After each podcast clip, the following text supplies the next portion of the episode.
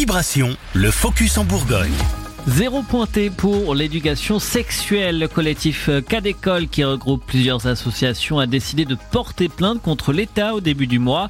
Selon elle, la loi de 2001 instituant trois cours d'éducation sexuelle par an pour chaque élève du CP à la terminale n'est pas appliquée.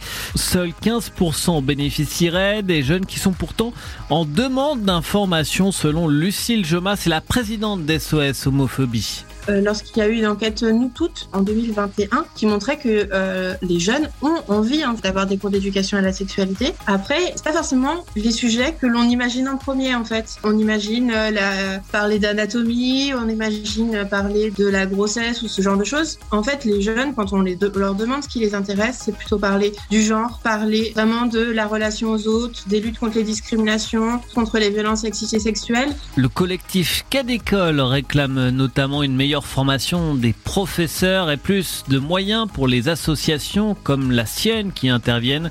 Aujourd'hui, elle ne répondrait favorablement qu'à la moitié des sollicitations des établissements scolaires. Ce qui nous semble plus important, donc c'est vraiment des moyens financiers, également des moyens humains, donc euh, des personnes qui vont être formées pour intervenir, mais également des moyens pour les associations qui interviennent. Aujourd'hui, euh, et le planning familial et SOS homophobie, on peut euh, vraiment répondre qu'à la moitié des demandes pour lesquelles on est sollicité, parce qu'il y a beaucoup de demandes, il y a beaucoup d'établissements qui ont envie de partager ces sujets avec leurs élèves, mais malheureusement, on a trop peu de moyens, trop peu de bénévoles pour répondre à toutes les demandes.